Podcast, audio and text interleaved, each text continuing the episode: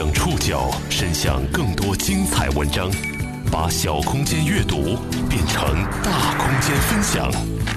报刊选读，把小空间阅读变成大空间分享。欢迎各位收听今天的报刊选读，我是宋宇。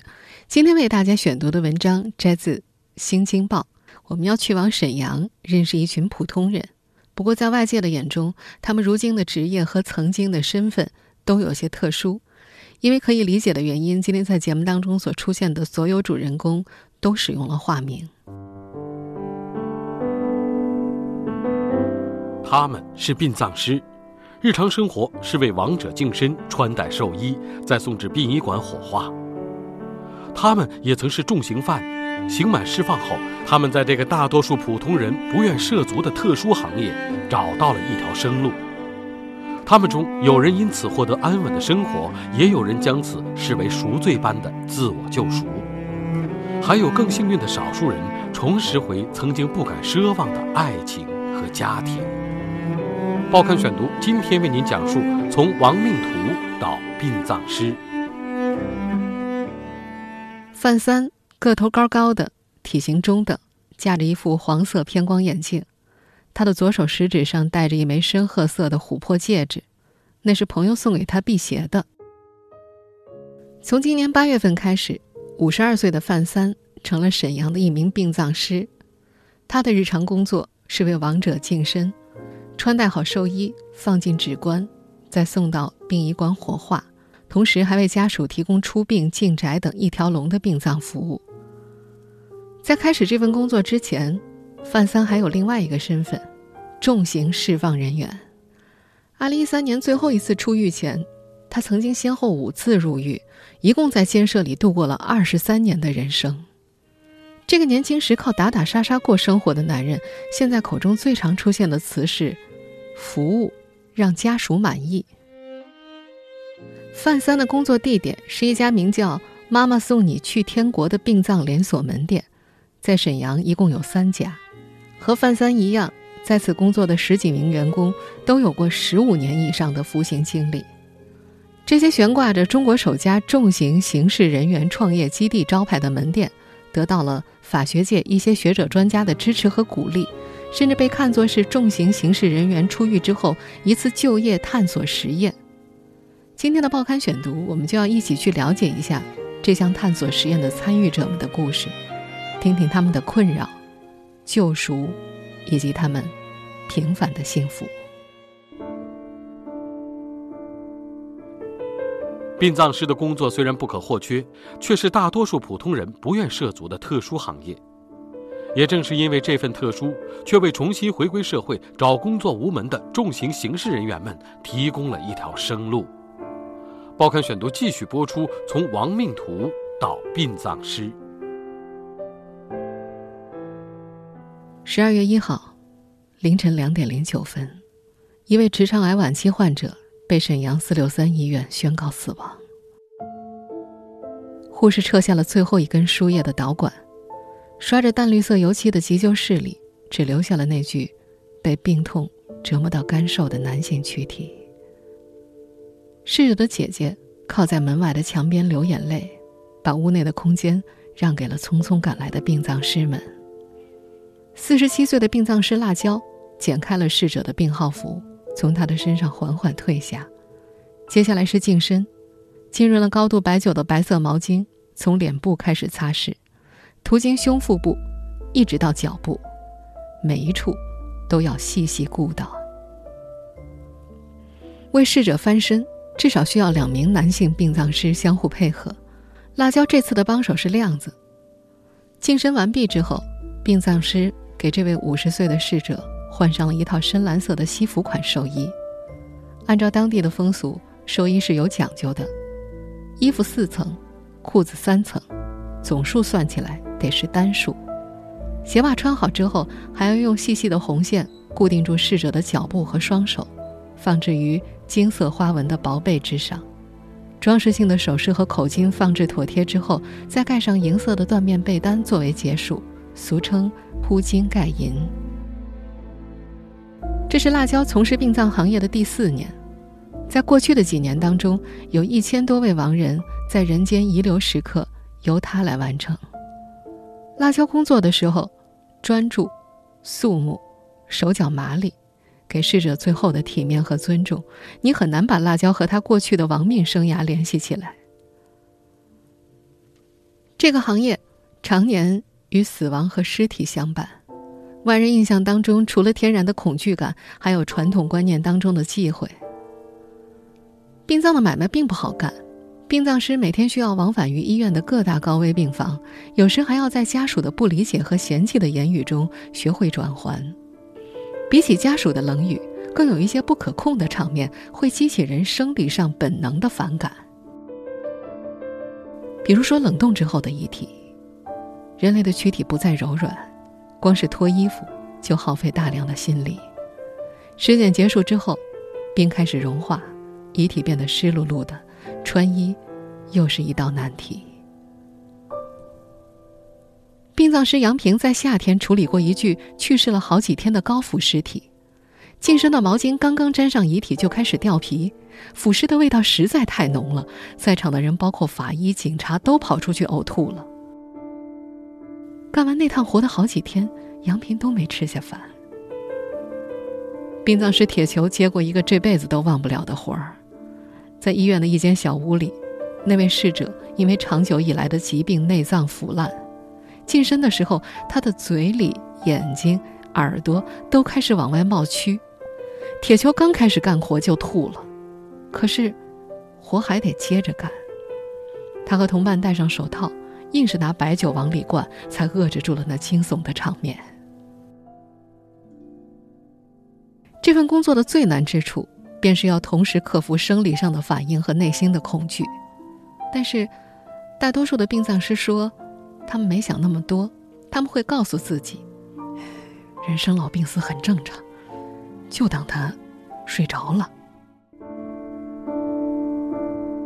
克服生理上本能的反感，渐渐的，他们在这个常年与死亡和尸体为伴的行业里活了下来，他们感激这份职业。因为他们是打过罪、底儿朝的人，在东北话里，这两个词的意思是有过案底、进过监狱。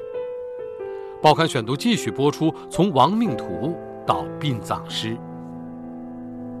在殡葬门店，妈妈送你去天国工作的男男女女，大多会有一些不堪回首的江湖往事。就说我们在节目一开始认识的范三吧，年轻的时候大家管他叫三哥。按照范三自己和一些知情人的讲述，二十来岁的时候，三哥手底下的资产已经囊括了两家塑料厂、两家饭店、三台大解放汽车和日进千元的存折。就像是电影《江湖儿女》中廖凡扮演的兵哥一角，那时靠义气混世便能赢得尊重。范三说，自打小时候父母离异，他被大孩子欺负，便学会了以暴制暴，而冲动之下。极易引来祸事。他第一次入狱是在一九九零年，打那以后就像是打开了一扇门似的。此后几十年，他的牢狱之灾从未断过。在范三同事们的一众罪名当中，打仗占了绝大多数，这是当地方言，也就是打架的意思。亮子就是在打群架的时候捅死了人，一把沾血的刀，最终换来了十五年的刑期。铁球也是用刀。他带着十几个人冲进了歌厅，群殴当中结束了对方的生命。而这场冲突的起因是为了争夺同一个女朋友。一九九三年，在一家游戏厅，年轻的辣椒因为小事儿和一个人吵吵起来，对方甩出了几句极脏的话，惹毛了他。他用一支五连发猎枪朝对方开了三枪，他因此被判死缓，从看守所转到了陵园二监。二零一三年，他终于出狱了，差二十七天就服刑二十年。这些曾经的年轻人，因为各种各样的原因成了重刑犯，他们锒铛入狱。等到他们服刑结束的时候，当年的大小伙儿变成了被规范行为的中年人，皱纹、白发，甚至伤病，一起留在了他们的身体里。在监狱的日子，他们失去的不光是自由和健康。几乎所有人都提到了对父母和家人的愧疚，有人失掉了双亲，在离世前的最后一面都没见上，还有人失去了妻儿，原本幸福的家庭按下了终止符。但是不管过去他们姓甚名谁，因为什么事情入狱，这些曾经的底儿朝的人，如今做着同一份工作。在殡葬门店里，工作氛围有一种奇妙的融洽感，员工和员工之间是平等的，没有人需要隐藏过往，也不存在谁看不起谁的问题。说起来，这终究是一份普通人不大愿意涉足的行业。扎根在沈阳各大医院附近，凭借服务积累的口碑和略低于行业平均水平的收费策略，范三们找到了一条生路。在成为殡葬师之前。这些刑满释放人员都曾走过一条坎坷的回归社会之路。整个社会的歧视和担忧无法在短时间内消除，重刑犯的犯罪前科为他们自食其力重返社会增添了种种障碍。更悲哀的是，重新回归的他们面对着一个完全陌生的世界。铁窗生涯规范改造了他们，也让他们断绝了和互联网社会共同成长的机会。报刊选读继续播出：从亡命徒到殡葬师，在刑满释放之后，他们首先要面对的就是解决生计问题。但是，无论是商场保安、餐厅服务员、建筑工地的泥瓦匠，还是网约车司机、工厂流水线上的工人，只要是正规招聘，最基础的工种也都需要一纸公章，无犯罪记录证明。一旦有过前科，便没法从公安机关开具这张证明。为此，在出狱之后的那几年，这些刑满释放人员想要生活下去，只能够从一些不太正规的、可以规避掉要求开具证明的临时性工作当中去选择。他们其中有些人会选择一些灰色产业。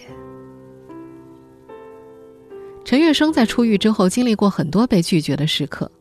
刚回家的时候，他曾经尝试过卖水果、卖菜，都没赚到钱，也没有固定的地方住，生活不下去，他就去街道社区寻求帮助，几乎是用哀求的语气恳请对方：“我低保都不要，供我一顿饭就行。”去年，亮子曾经南下广州，在湖南老板开的服装厂负责熨烫，后来生意衰退，老板跑路了。一众工友提起了劳动仲裁，但是最终只领回了两千多块象征性的补偿款。还有一些人，在出狱之后变成了催债公司和高利贷公司的马仔，把自己再次置于高风险的环境里。对于这些刑满释放的重刑犯，社会的歧视和担忧没有办法在短时间之内消除，对他们来说，可见的生路实在有限。最糟糕的情况莫过于继续萌生犯罪的念头，通过暴力的歧路去获取钱财，重返监狱。二零一四年，华东政法大学法学月刊曾经刊登署名为应培礼的文章，论刑满释放人员回归社会的制度排斥。文章当中统计了当时对刑事人员制度排斥的相关法律法规及规范性文件，一共有三百六十二部。排斥的首要领域就是就业，其次。就是户籍，阻碍并不止于如此。大多数的刑事人员经历这段被隔绝的人生，恰巧是中国互联网和移动互联网飞速发展的二十年。进去的时候还是个小年轻，出来的时候，世界已经变成了他们完全陌生的模样。辣椒入狱的时候还是上世纪九十年代，五年前回到家里，他按照以往的习惯去坐公交车。以为上车就有售票员给钱就行，后来才知道得从前门上投币刷卡。听朋友说起视频电话，他不敢相信，瞎说啥呢？拿电话还能看到人？上世纪九十年代，他印象中最高档的通讯工具就是大哥大和 BP 机了。北京工业大学法学教授张晶认为，长期的牢狱生活很容易形成监狱人格，他们懂得服从，但是。难以在社会自立，他给出了一组数据，在犯罪学界有公认的二八定律：社会上百分之八十的犯罪是由百分之二十的人实施的，一个人可能重复实施了多起案件，而帮助这百分之二十的人走上正轨，成为降低犯罪率的关键。张晶的观点是，监狱对罪犯的行为规范起到了作用，但社会仍然有责任提供对刑事人员的福利，这在一定程度上也能够降低重新犯罪率。希望我们今天刑满释放回来的呃朋友们，也能够珍惜这样一个机会，呃，真正的融入我们的社会，成为社会有用的人才。我们现在听到的是张晶在今年一月份一次刑事人员创业公司挂牌典礼上的讲话。在这位法学教授看来，出狱之后，他们就是一个普通的公民，一个平等的人。他呼吁，除了幼师、国家保密部门等特殊职业可以限制有前科的人员进入，其他职业领域应当适度给予松动的空间。中国政法大学刑事司法学院教授皮义军提出关于控制重新犯罪率的思路，那就是共生与调控。皮义军认为，我们面对罪恶，不应只抱有除之殆尽、敬而后快的义愤和天真，要准备好用理性的心态和罪恶共生。这不仅需要司法的强制力，也考验社会成员的宽容和智慧。皮义军提出说，是否可以无歧视？无偏见地迎接那些失足者重归社会，让他们不再是他们，而是成为我们中的一员呢？在不少当地媒体的报道中，正在沈阳开启的“妈妈送你去天国”殡葬门店项目，被看作是一次接纳刑事人员回归社会的探索实验。这里陆续安置了近二十名走出监狱的刑事人员。因为渐渐扩散的名气，这里吸引了很多刑事人员来找工作，但探索实验也有困境。报刊选读继续播出：从亡命徒到殡葬师。妈妈送你去天国，其中的妈妈是指这个项目的发起人，六十六岁的傅广荣。今天还有我的儿子们从监狱里出来了。现在正在说话的这位就是傅广荣，也是。我们的孩子，他们也是国家的孩子。我们现在听到的录音出自今年一月份一家刑事人员创业公司的开业典礼。傅广荣在当地的公益人圈子里是颇具名气的。二十年来，他陆续抚养了多名无家可归的女杀人犯的孩子，也因此被叫做“傅妈妈”。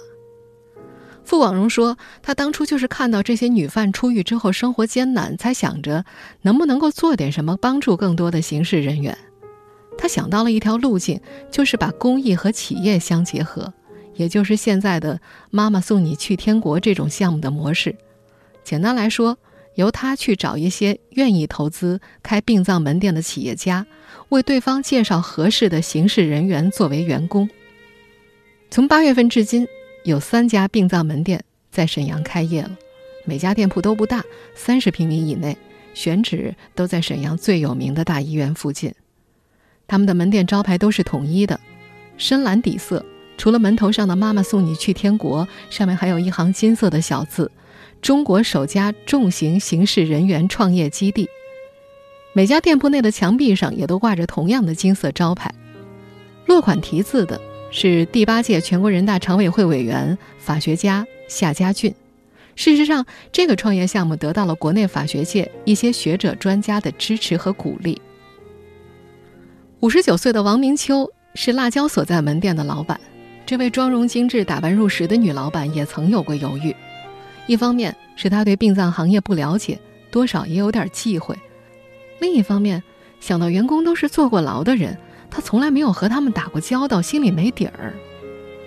王明秋说：“后来傅广荣多次找到他，向他讲述开店的社会意义，他被感动之后，答应了下来。”每家店铺的老板要负责店铺的租金、货物成本以及员工工资，是自负盈亏的。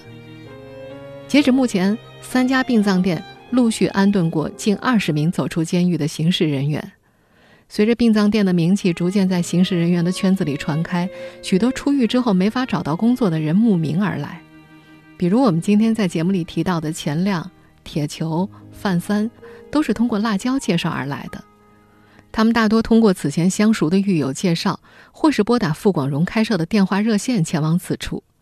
目前已经有七十多名全国各地的刑事人员报名，他们希望能够得到就业安置。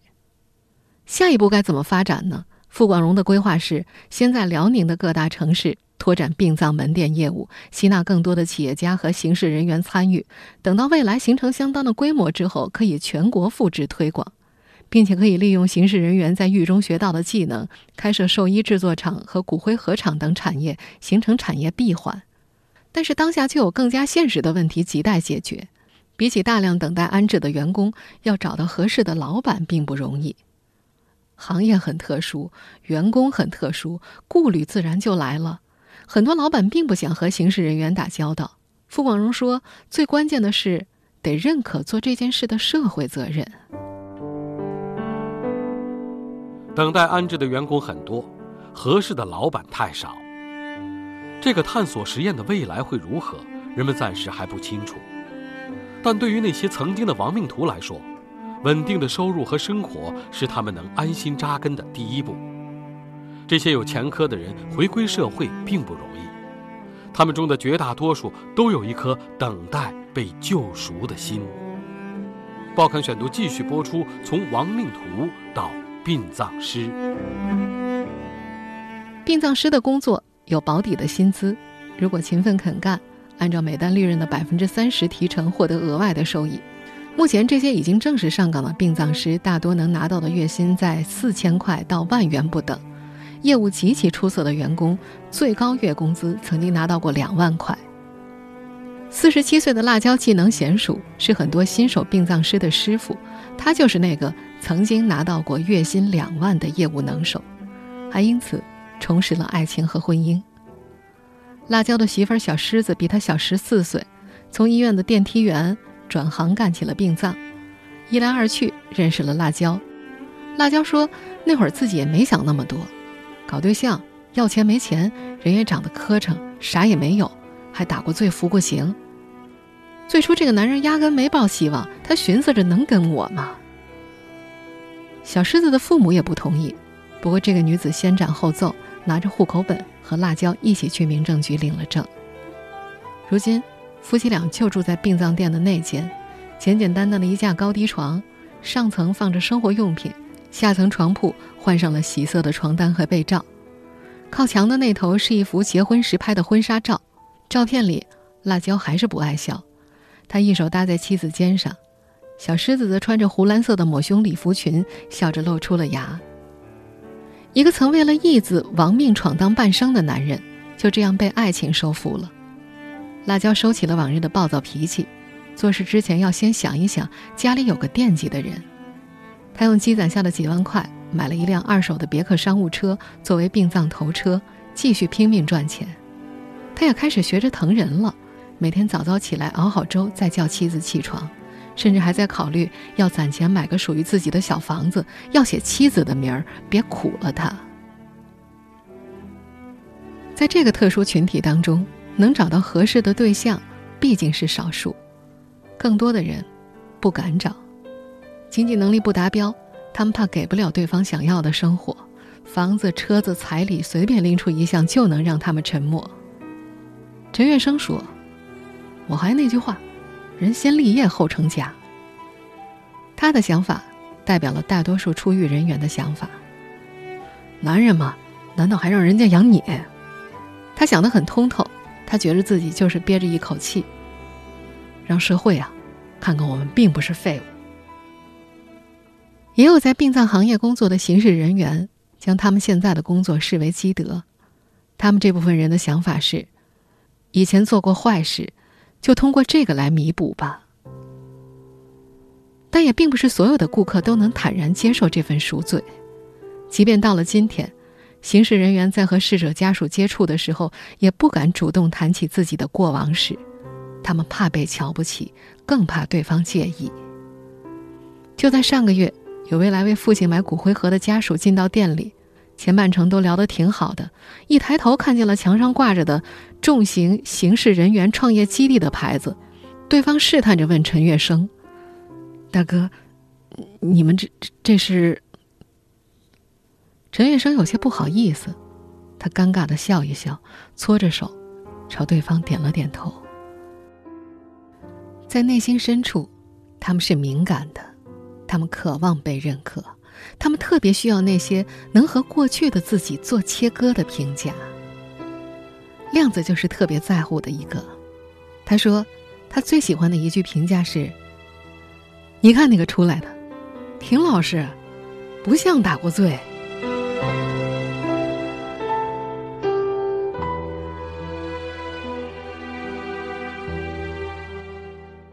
以上您收听的是《报刊选读》，从亡命徒到殡葬师，我是宋宇，感谢各位的收听。今天节目内容摘自《新京报》，收听节目复播，您可以关注《报刊选读》的公众微信号“宋宇的报刊选读”，或者登录在南京网易云音乐。我们下期节目时间再见。走了这么多年，每一条河，每一座高山。这城市里红太刺眼，照亮了擦肩而过的昨天。走了这么多年，一路上跌倒爬起不倦，就因为远方有你的笑容。男人的苦乐没有语言，江湖有梦一起做，大路有酒一。浮浮沉沉，谁都有过。今朝能相遇，多难得。江湖有梦，一起说。弹指一挥间，风云落。人生无常，要笑面对，学会舍得。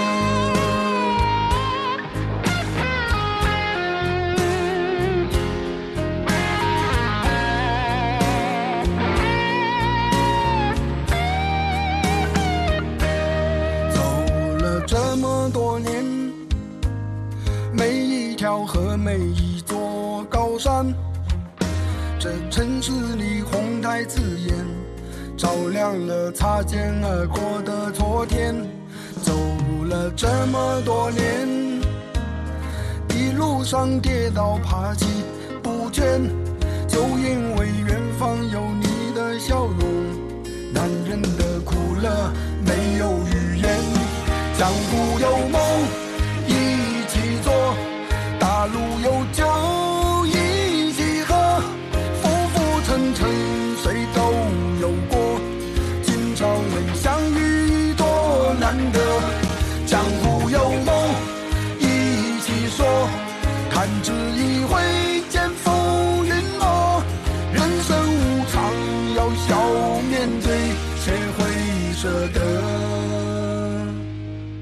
江湖有梦一起做。大陆有酒一起喝，浮浮沉沉谁都有过。今朝能相遇多难得，江湖有梦一起说。弹指一挥